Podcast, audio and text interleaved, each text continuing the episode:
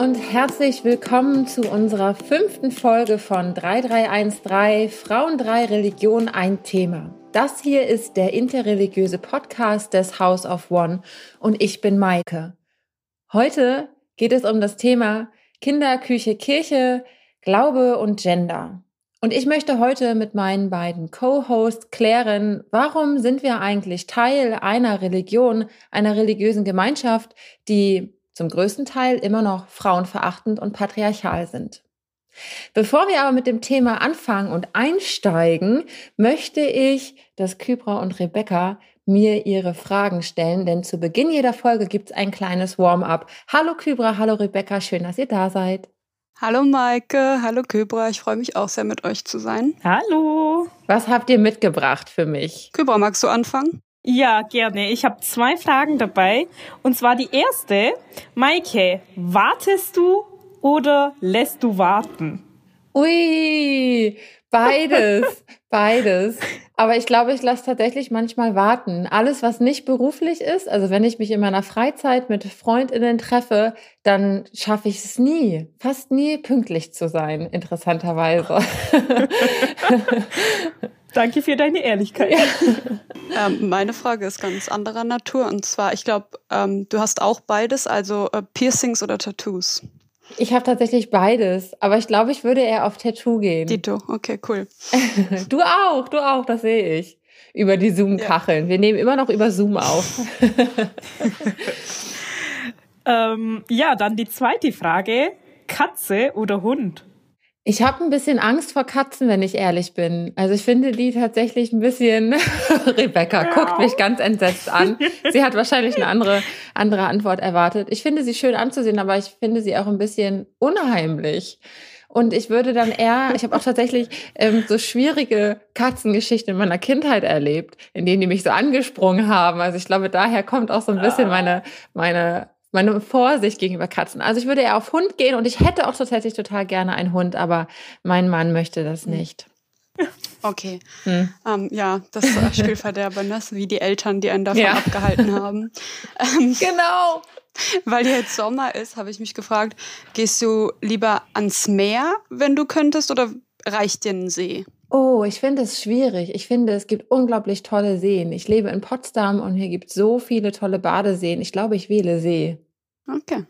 Als, als die äh, kurze, als die schnell erreichbare Abkühlung in der Stadt. Ich wähle den See. Cool. Danke. Steigen wir ein ins Thema Kinder, Küche, Kirche. Frauen bzw. Glaube und Gender ist unser Thema heute und wir steigen direkt ein. Warum habe ich dieses Thema mitgebracht? Ich erlebe total oft in Reaktionen und Kommentaren, wenn ich erzähle, dass ich Pfarrerin werde oder wenn ich sage, dass ich Christin bin, dann entgegnet oder bekomme ich oft die Frage und die Sätze zurück, was?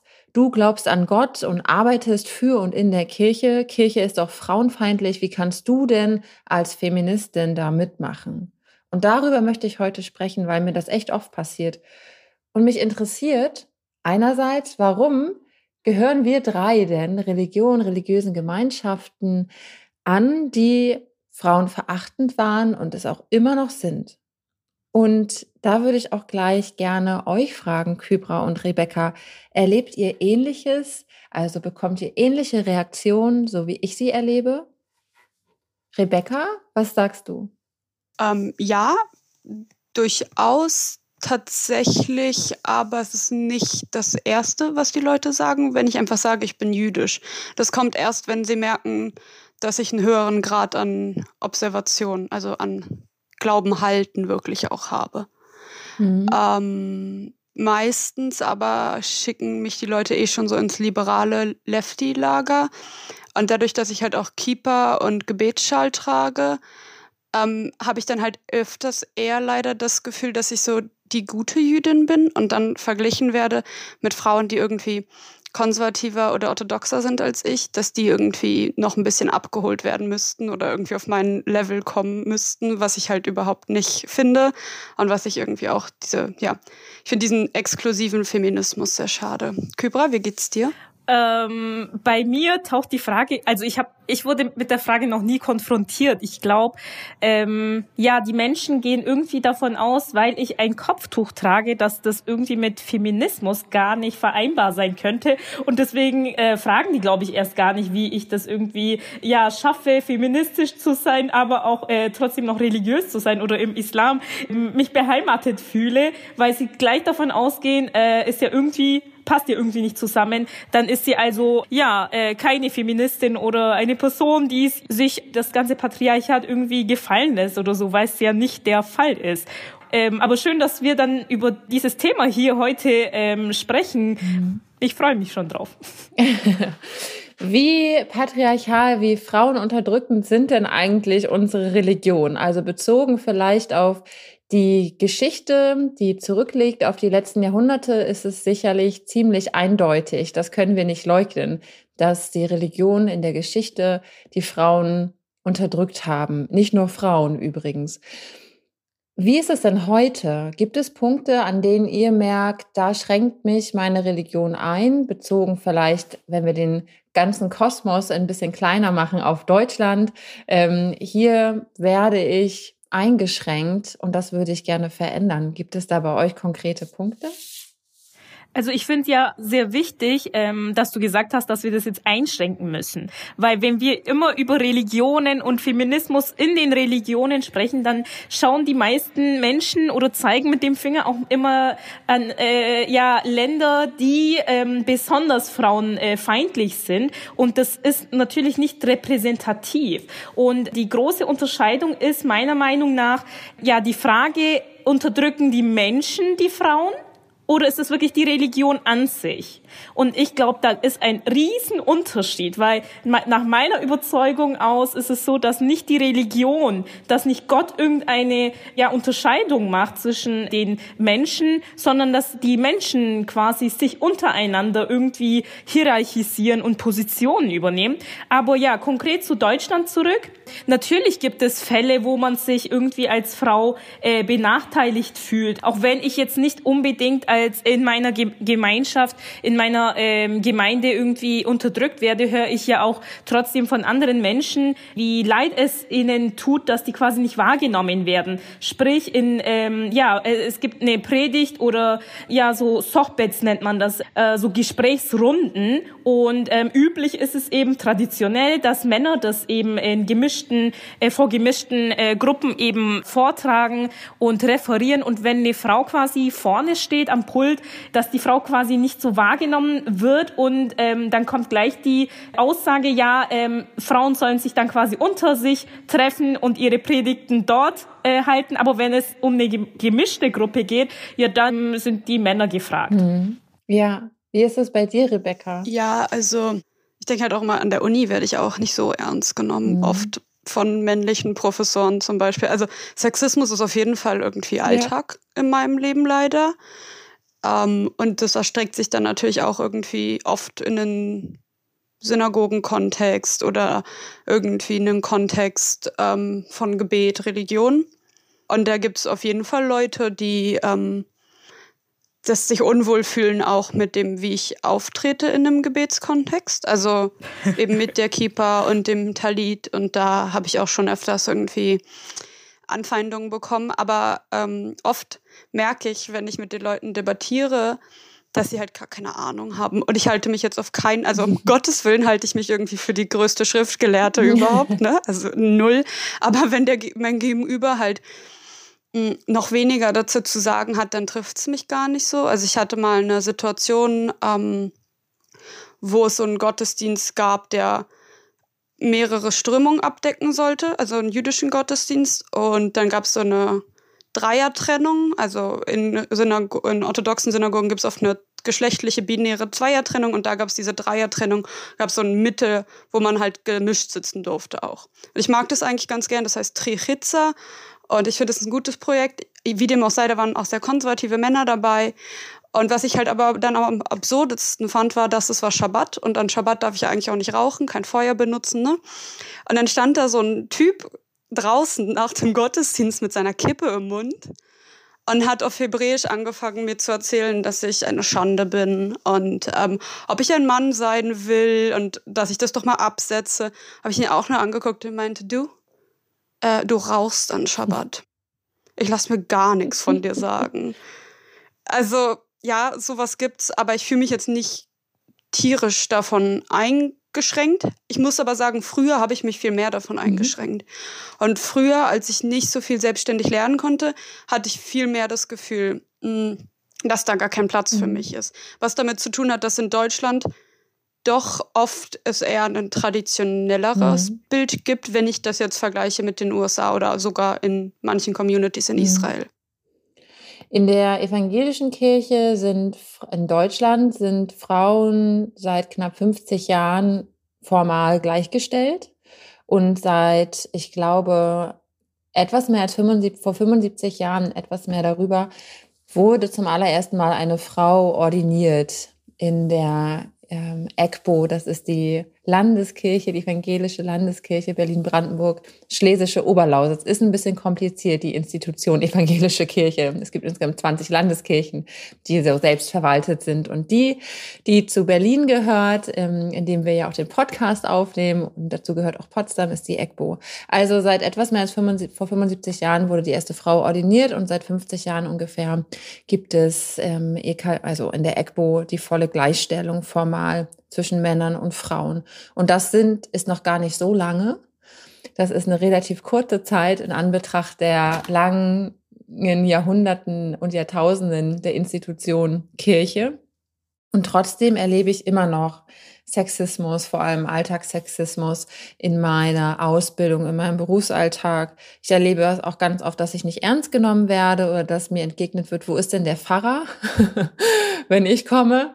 Oder dass mir Aufgaben zugeteilt werden, die als eher als Aufgaben gelten, die Frauen besser könnten, in Anführungsstrichen. Also übernehmen Sie doch die Arbeit mit den Kindern und den Jugendlichen, backen Sie doch einen Kuchen zum Gemeindefest, ähm, übernehmen Sie doch die Konfi-Arbeit oder die Punkte wie Verwaltung und Organisation. Aber das sowas wie die Predigt ist dann dem Pfarrer vorbehalten, ist dann den Männern vorbehalten. Das ist jetzt ein bisschen überspitzt gesagt, aber ich merke immer noch so in kleinen Kommentaren und wie manchmal mit mir umgegangen wird, nicht immer. In meiner Gemeinde vor Ort ist das zum Beispiel nicht so.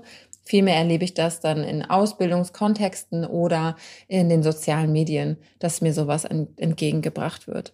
Und das stört mich immer noch. Also mich äh, stört es unglaublich, dass ich nicht ernst genommen werde und dass aufgrund meines Geschlechtes mir grundsätzlich geringere Kompetenz zugeteilt wird in diesem Beruf. Und das hoffe ich, dass das sich ändert, dass Frauen und auch darüber hinaus Finterpersonen ernst genommen werden und nicht nur per se Männer im Pfarramt. Magst du vielleicht ganz kurz die Abkürzung FINTER für unsere ZuhörerInnen erklären? So ein bisschen aufbröseln? Ich hoffe, ich krieg's richtig hin. Ähm, äh, korrigier mich. Es ist Female, Inter, Non-Binary, Trans und Agender. Ja. Genau, das ähm, soll vor allem alle Geschlechter, die nicht männlich sind, abbilden, dieser Begriff. Ich wollte nur sagen, dass es auch ein bisschen drauf ankommt, wie wir das wahrnehmen, nicht? Also was für ein Bedürfnis wir haben und wie wir wahrgenommen werden wollen, weil es ja durchaus auch Frauen gibt oder Finterpersonen, die sich mit traditionelleren Rollen wohlfühlen.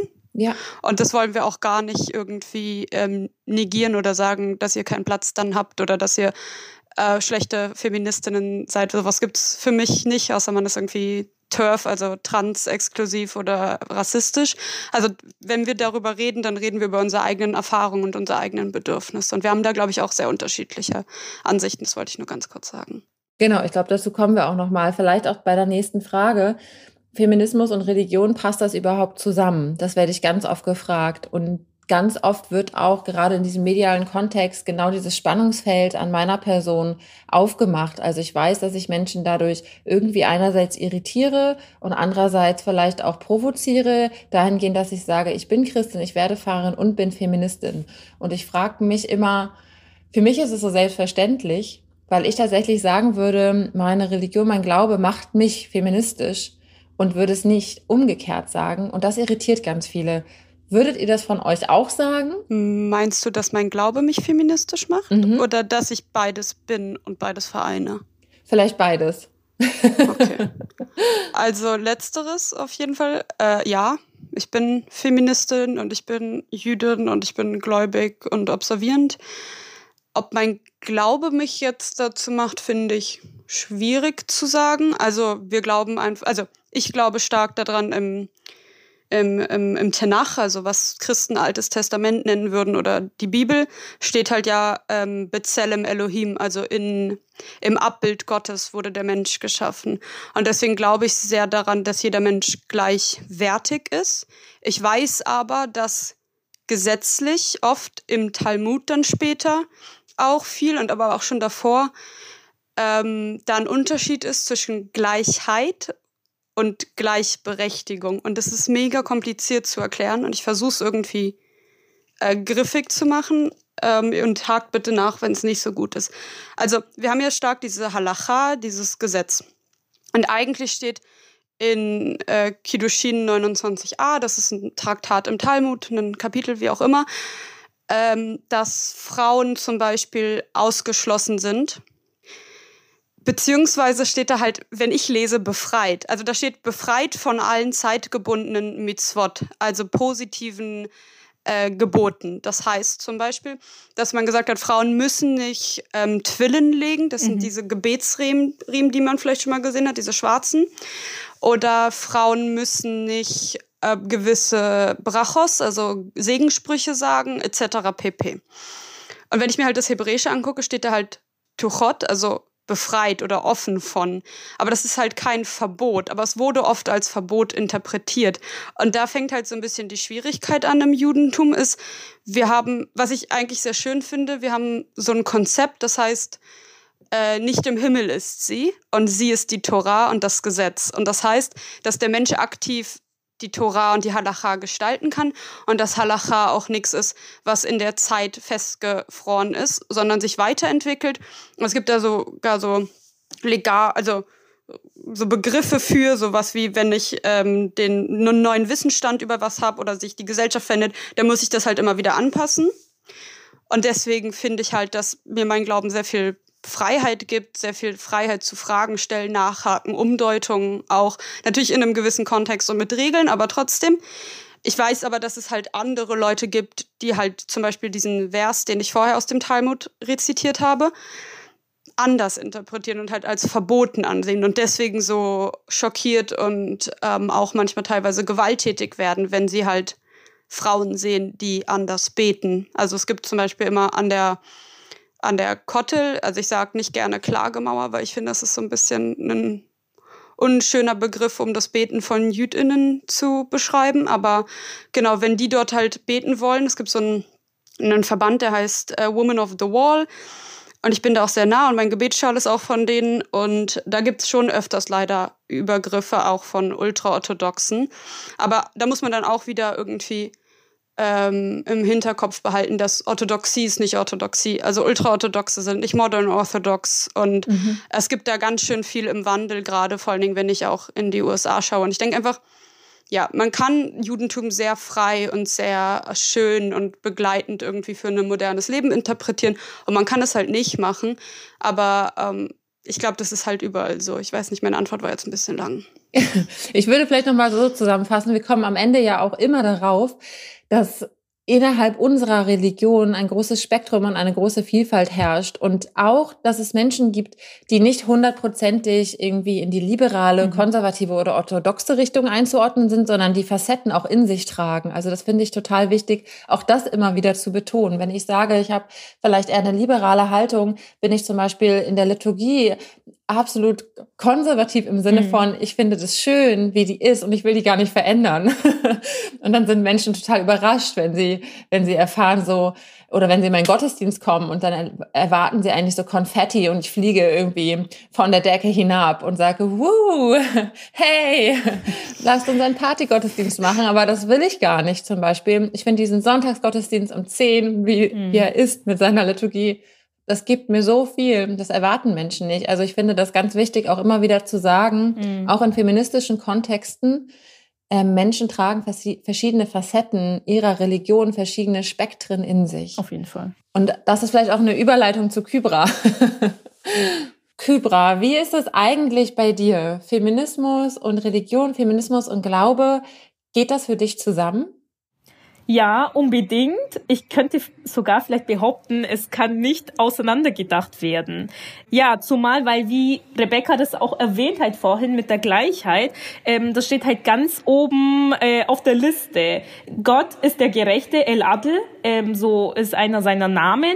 Und Gott sagt auch im Koran, so lese ich das, also das ist auch die ja zeitgenössische Leseart, nicht nur ich, sondern auch viele andere lesen das so, dass ähm, eben Mann und Frau von einem einzigen Wesen erschaffen worden sind. Also dass nicht quasi die Frau von dem Mann stammt oder umgekehrt.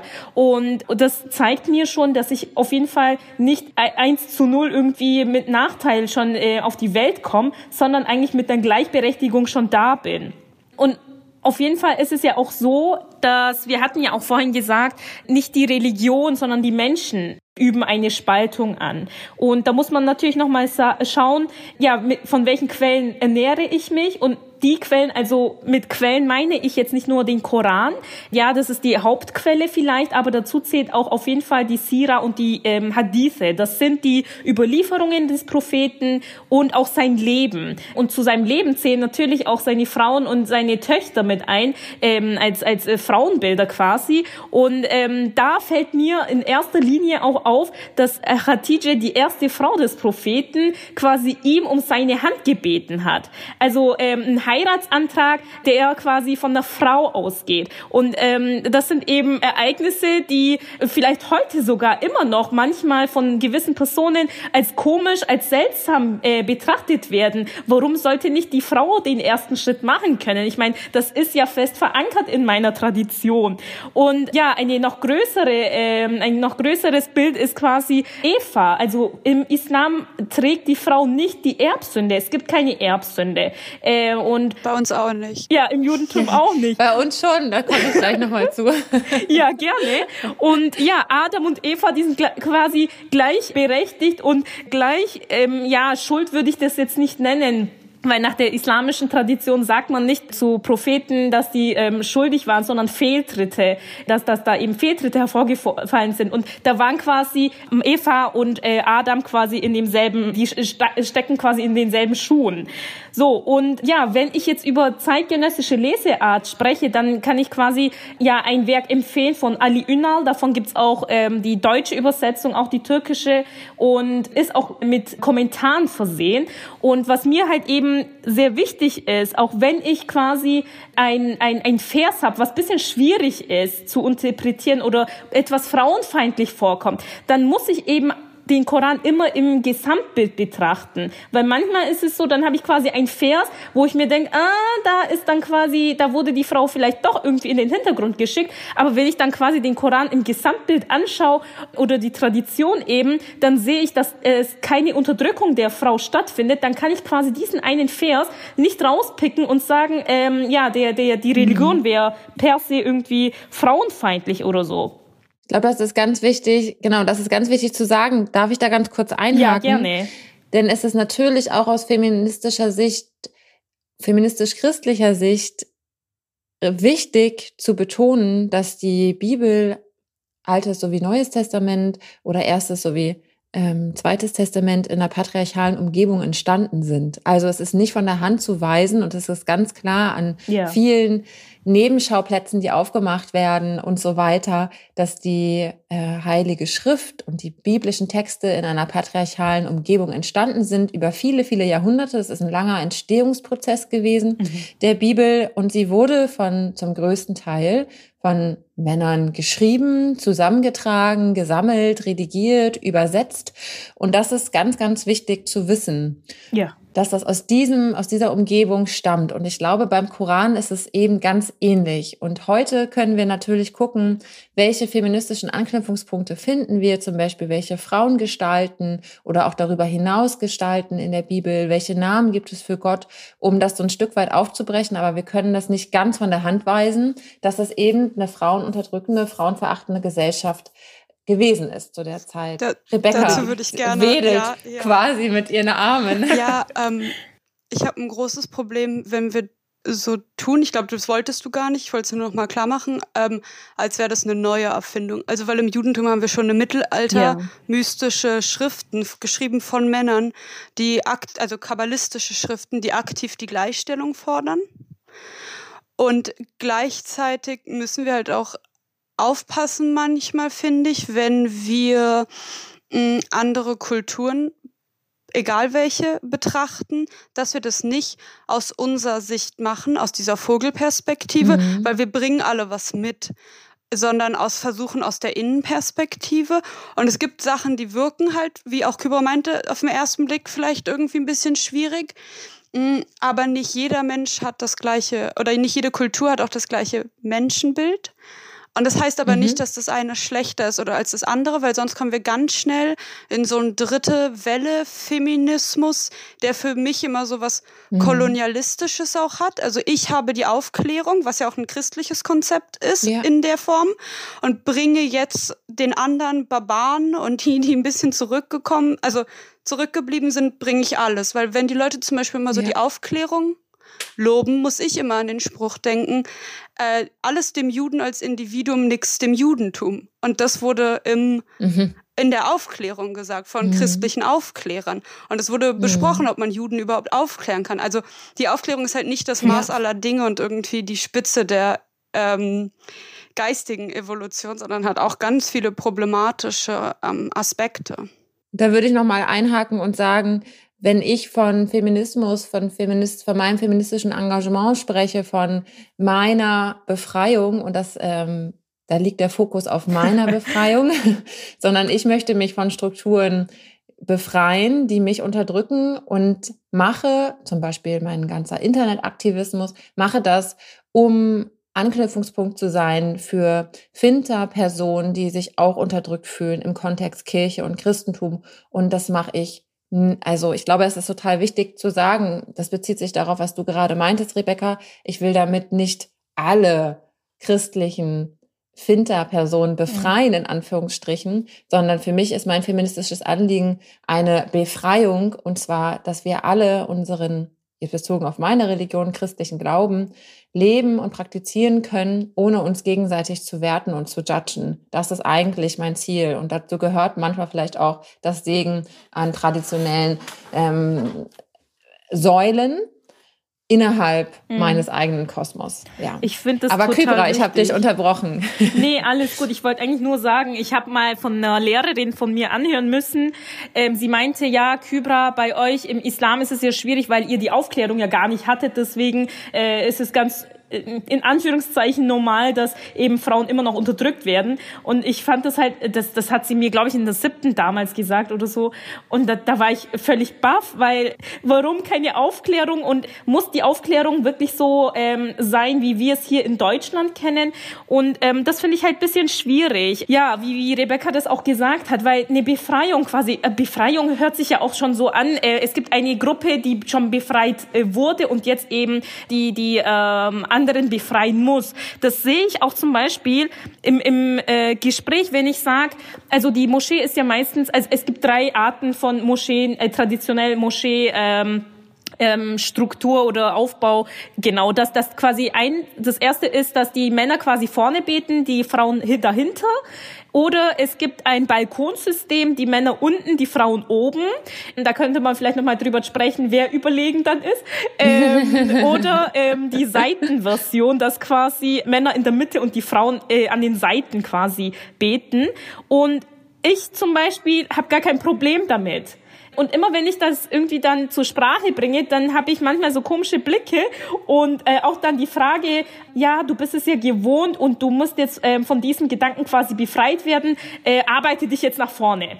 Aber ich bin eigentlich sehr zufrieden von, dem, von der Position, wo ich bin, zumal vielleicht auch, weil ich äh, aus meiner Religion aus nicht unbedingt jeden Tag in die Moschee muss. Ich gehe vielleicht in Ramadan äh, öfter in die Moschee, weil da ist ein spezielles Gebet und da ist man quasi dann mehr in der Moschee ähm, und ansonsten ansonsten muss ich gar nicht in die Moschee. Ich kann überall beten, wo ich möchte und kann. Und ähm, deswegen spielt das für mich jetzt auch keine große Rolle. Genau, und hier, dass ich dann quasi noch mit Meinungen konfrontiert werde, ja, von dem, ja, das ist aber keine Befreiung, das ist ähm, auf jeden Fall äh, ein Widerspruch zu feministisch sein, äh, ist es nicht. Ähm, und, und das ist, glaube ich, auch sehr wichtig, dass man sehen muss, dass, dass man quasi auch nicht die Überlegenheit an sich zieht und sagt, ja, jetzt muss ich dich befreien. Und das ist dann quasi schon eine Kolonialisierung, äh, um zu sagen, ja, der äh, ja, in Anführungszeichen Westen befreit jetzt die äh, MuslimInnen und ja, wir zeigen, wie es euch geht. Und da kann ich auf jeden Fall ein Buch empfehlen, von ähm, herausgegeben von Katayon Amirpur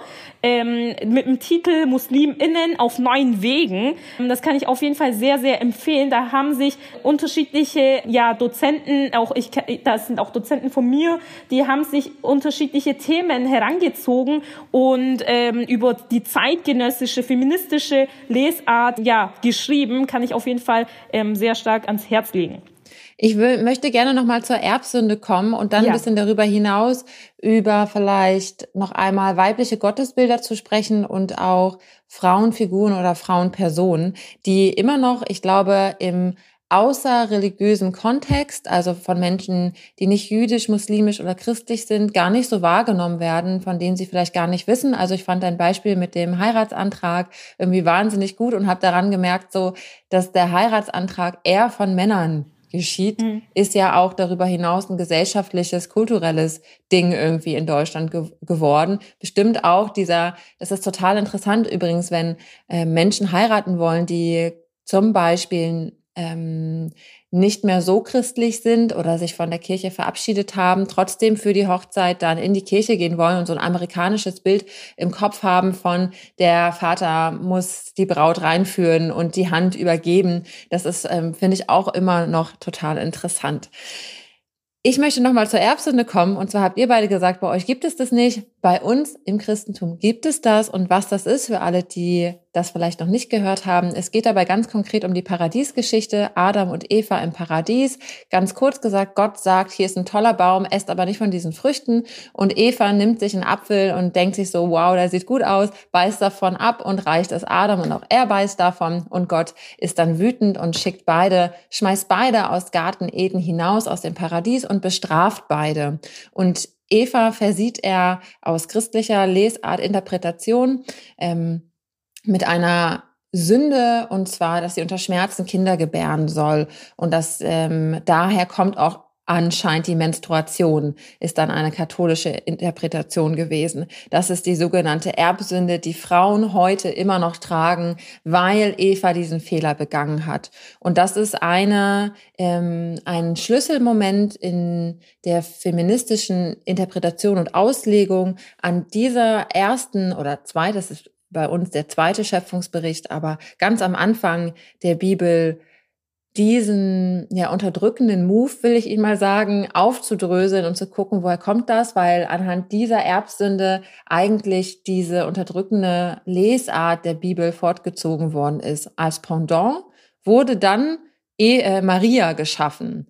Also wenn es zwei Frauenfiguren in der Bibel gibt, sind es Eva und Maria und das sind zwei Gegensätze, ich sage mal Hure und Heilige, um das so ganz provokant zu sagen. Also Frauen sind per se wie Eva, tragen die Sünde in sich und müssen aber Maria entgegenstreben, diese absolute demütige, reine, äh, gottergebene Haltung, und das sind zwei wahnsinnige Extreme, in denen sich christliche Frauen bewegen, weil man natürlich beides irgendwie nie, also man, man kann dieses, dieses, dieses Maria-Ziel natürlich nie erreichen. Und das ist ein wahnsinniger Druck.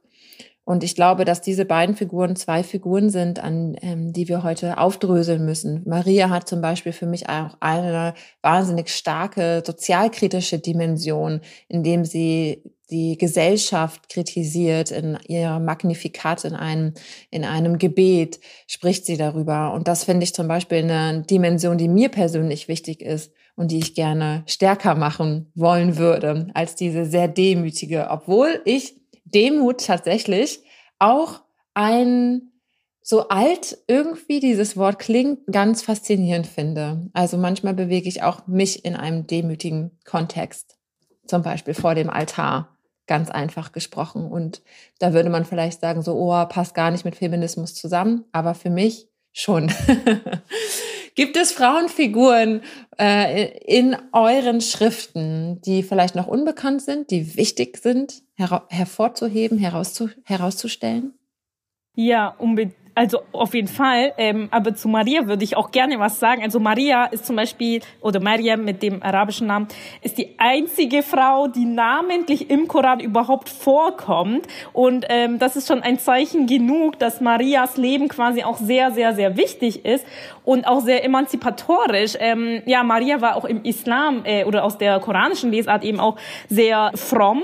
Und äh, mit ihr zusammen haben sich auch die Tore der Bildung quasi eröffnet. Maria ist die erste Frau gewesen, die ähm, im Tempel unter den Jungs eben auch studieren durfte. Und das ist quasi ein Zeichen oder eine Reform auch, ähm, dass Frauen auch ähm, die Möglichkeit haben sollten, zu bilden und ähm, einfach auch zu studieren und zu arbeiten, in der Gesellschaft quasi aktiv teilzunehmen. Und ich habe hier vorhin das Buch erwähnt. Da ähm, wird auch nochmal von ja von einem Reform gesprochen. Diese Reform, die der Koran quasi ähm, zum Rollen bringt. Und unsere Aufgabe im 2021 ist es quasi, diesen Reform weiterzudenken. Die Tore haben sich geöffnet für das Studium der Frau und nun müssen wir quasi weiterdenken, wie es weitergehen kann. Und äh, zu sagen, ähm, die Frau müsste sich im Hintergrund bewegen und äh, irgendwie weg von der Gesellschaft Gesellschaft sein, das ist auf jeden Fall dann nicht irgendwie zu vereinbaren. Und ja, auch andere Bilder, wie ich hatte vorhin Khadija genannt, gibt's aber auch mit, ähm, ja, die, die Mutter von Moses zum Beispiel, die quasi auch nicht namentlich im Koran vorkommt, aber so starke Frauen sind auf jeden Fall auch noch vorhanden oder auch äh, eben in der Tradition, im Leben des Propheten oder auch davor. Ich würde gerne ähm, über die weibliche Seite Gottes reden im gerne. Judentum. Also, und ich glaube, der Islam hat einen Begriff, der auf jeden Fall irgendwie scheint aus derselben Wurzel zu kommen. Also es gibt etwas, was wir Shechina oder Shrina nennen, und das ist die Einwohnung Gottes. Und das ist zum Beispiel auch dieser Mishkan. Ich glaube, im christlichen Kontext heißt es das Stiftzelt, in dem die Bundeslade getragen wird. Das ist der Ort auch, an dem die Shechinah wohnt. Und man sagt dann auch, dass im Tempel in Jerusalem, im Allerheiligsten, die Shechinah gewohnt hat. Und man glaubt halt, dass mit Zerstörung des Tempels des Zweiten die Shechinah mit der jüdischen Gemeinde in die Diaspora gegangen ist. Und die Shechinah hat halt also ähm, so ist dem Menschen zugewandt, die Seite Gottes, die materialistischer ist, die dem Menschen zugewandt ist, die sich um den Menschen kümmert, die halt sehr ähm, viele Aspekte, so mütterliche Aspekte hat. Das kann man jetzt auch schlecht finden als so binäres Geschlechtermodell, aber ich finde es trotzdem bemerkenswert. Und in der Kabbala, also in der jüdischen Mystik, ist, glaubt man daran, dass es zehn Eminationen Gottes gibt, also zehn Ausflüsse Gottes auf Erden oder Aspekte, in denen Gott sich ähm, zeigt. Und dass die Shechinah auch die unterste, das heißt nicht, dass sie äh, am untergeordnetsten ist, sondern dass sie dem, das ist, was dem Menschen am nächsten ist. Und das finde ich sehr äh, beeindruckend. Und ich will ganz kurz noch einmal was sagen, was Kybra auch angedeutet hat zu Adam, dem ersten Menschen. Äh, und mhm. es steht ja einfach in der ersten Schöpfungsgeschichte nicht in ähm, bei uns ist es Bereshit, äh, Genesis, Mose 1, wie auch immer. Und Gott schuf den Menschen in seinem Bilde und Gott schuf ihn männlich und weiblich. Und da steht explizit halt, und wir glauben halt auch daran, dass das erste Wesen weder männlich noch weiblich war, mhm. sondern dass beides vereint hat. Und dann wollte ich noch ganz kurz sagen, dass ja auch das Judentum mehr als zwei Geschlechter kennt, sondern ich glaube insgesamt fast sogar acht. Und ich finde, das ist immer ein wichtiger Aspekt, wenn Leute anfangen halt irgendwie zu negieren, dass es gewisse, ähm, also das Geschlechtersein irgendwie nur was Binäres wäre, wenn die das sagen, sondern und dieses Spektrum negieren. Und im Judentum gibt es das halt auf jeden Fall auch und wird das auch mitgedacht. Ähm, und ich finde das sehr äh, empowernd. Ja, super starker Hinweis nochmal. Es gibt noch ganz viele Bereiche zu dem Thema, über die wir noch gar nicht gesprochen haben. Also ein wichtiger Punkt ist mir zum Beispiel auch immer noch die Sprache. Schließt ein bisschen an, was du gerade eröffnet hast, Rebecca. Also wie wird eigentlich im Christentum von Gott gesprochen? Es heißt immer oft der Herr, Herrscher, Vater und so weiter. Und das sind Punkte, in, an denen man Gott einfach auch nicht ganz gerecht wird, weil schon allein in den biblischen Texten wird anders von Gott gesprochen. Also zum Beispiel als stillende Mutter, als Hebamme, Gott wird als Burg oder als Tür. Ähm, es äh, wird von der Ruach gesprochen, der Heiligen Geistkraft. Das ist eigentlich ein weibliches Wort und es wurde immer übersetzt mit Heiliger Geist. Da gibt es ganz, ganz viele Punkte, sicherlich auch in euren Texten und Schriften, aber vielleicht ist das sogar ein Thema für eine eigene Folge, gerade mal über den Gottesbegriff zu sprechen, weil wenn aus christlicher oder atheistischer Sicht über Islam und Judentum gesprochen wird, wird ja immer davon ausgegangen, dass es Gott heißt. Und das ist ja nicht nicht immer ganz korrekt so. Da finde ich, können wir uns noch mal eine eigene Folge mhm. gönnen. Ich würde gerne zum Ende erstmal ausdrücklich sagen, wenn ihr Fragen habt, alle, die uns gerade zuhören, schreibt uns bitte, ihr habt bestimmt eine Menge zu sagen. Und zweitens, wenn Leute jetzt angefixt sind zu diesem Thema oder denken so, oh, das war voll spannend, was Rebecca oder Kybra erzählt hat, habt ihr noch weitere Literaturtipps oder Personen, die ihr empfehlen könntet zu diesem Thema, wo man sich ein bisschen weiter einlesen kann oder vielleicht sich Videos anschauen kann? Fällt euch da ad hoc was ein? Ja, also ich habe eine ähm, Person, die ich sehr bewundere, eine Rabbinerin, ähm, die heißt Rebecca Blady. Und was ich so bewundernswert an ihr finde, ist, dass sie eine orthodoxe Ordinierung hat. Mhm. Und ähm, ich meine, es gibt ganz viele tolle liberale Frauen, also im liberalen Strömung auch, die irgendwie ganz viel dazu machen. Aber ich finde es ganz, es ist ein Thema, was irgendwie stiefmütterlich behandelt wird und irgendwie nicht so gern gesehen. Und das finde ich ganz stark. Und zwar hat sie ihre Ordination von etwas, das heißt Maharat. Und das ist in den USA äh, die erste Yeshiva, soweit ich weiß, die Frauen ordiniert, orthodoxe Frauen. Und ich würde sagen, dass es da ganz viel gibt, sich nochmal irgendwie anzulesen und zu schauen, auch, dass es auch in der Orthodoxie äh, ganz viele feministische Stimmen gibt. Mhm. Danke. Kybra, hast du auch noch einen Tipp? Ja, also ich habe ja das Buch vorhin erwähnt und ähm, das sind halt auch unter anderem bei den Autorinnen quasi Dina El Omari oder auch andere, ähm, die sehr stark sind, auch andere Texte zu Feminismus, zu zeitgenössische Auslegung etwas geschrieben haben, einfach den Mut haben, mal reinzulesen, ähm, weil wie auch äh, Rebecca vorhin gesagt hat, das ist ja nicht irgendwie ein Rad, was jetzt neu erfunden worden ist. Ähm, es beschäftigen sich schon Frauen und Menschen ähm, schon seit Jahren damit. Auch ähm, Amina Wadud ist zum Beispiel ein Name, was auch jedem eigentlich in der islamischen Tradition bekannt ist, die sich mit Feminismus im Islam beschäftigt. Und ja, englischsprachig gibt da auf jeden Fall auch vieles, aber auch auf Deutsch finden wir eigentlich auch viele Quellen und ich bin, ich freue mich auch auf weitere Quellen, wenn ihr uns die verlinken könntet und ja, seid offen für Neues.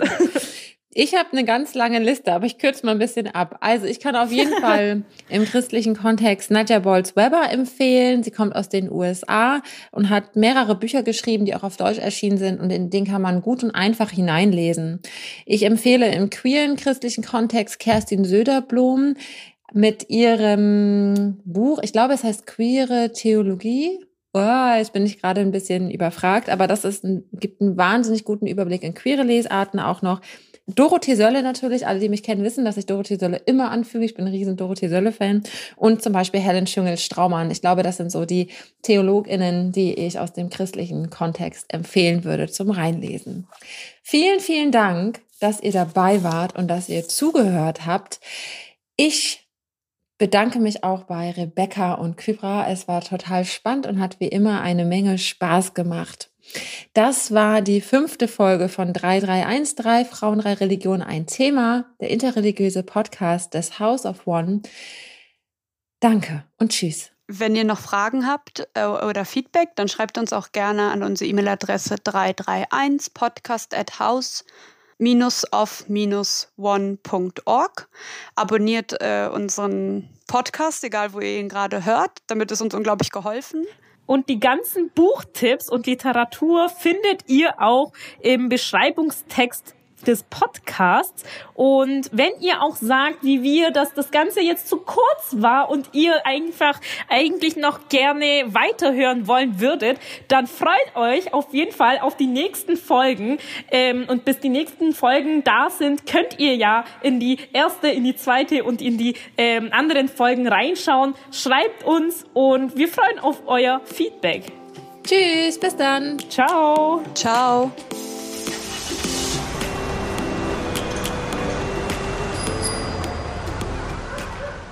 Konntet ihr alles loswerden? Ich habe das Gefühl, wir hätten noch viel mehr reden können. Ja, ich habe auch immer so, ich mache mir immer so kleine Notizen für unseren Podcast, weil ich das natürlich alles, meine klugen Sachen nicht so parat habe.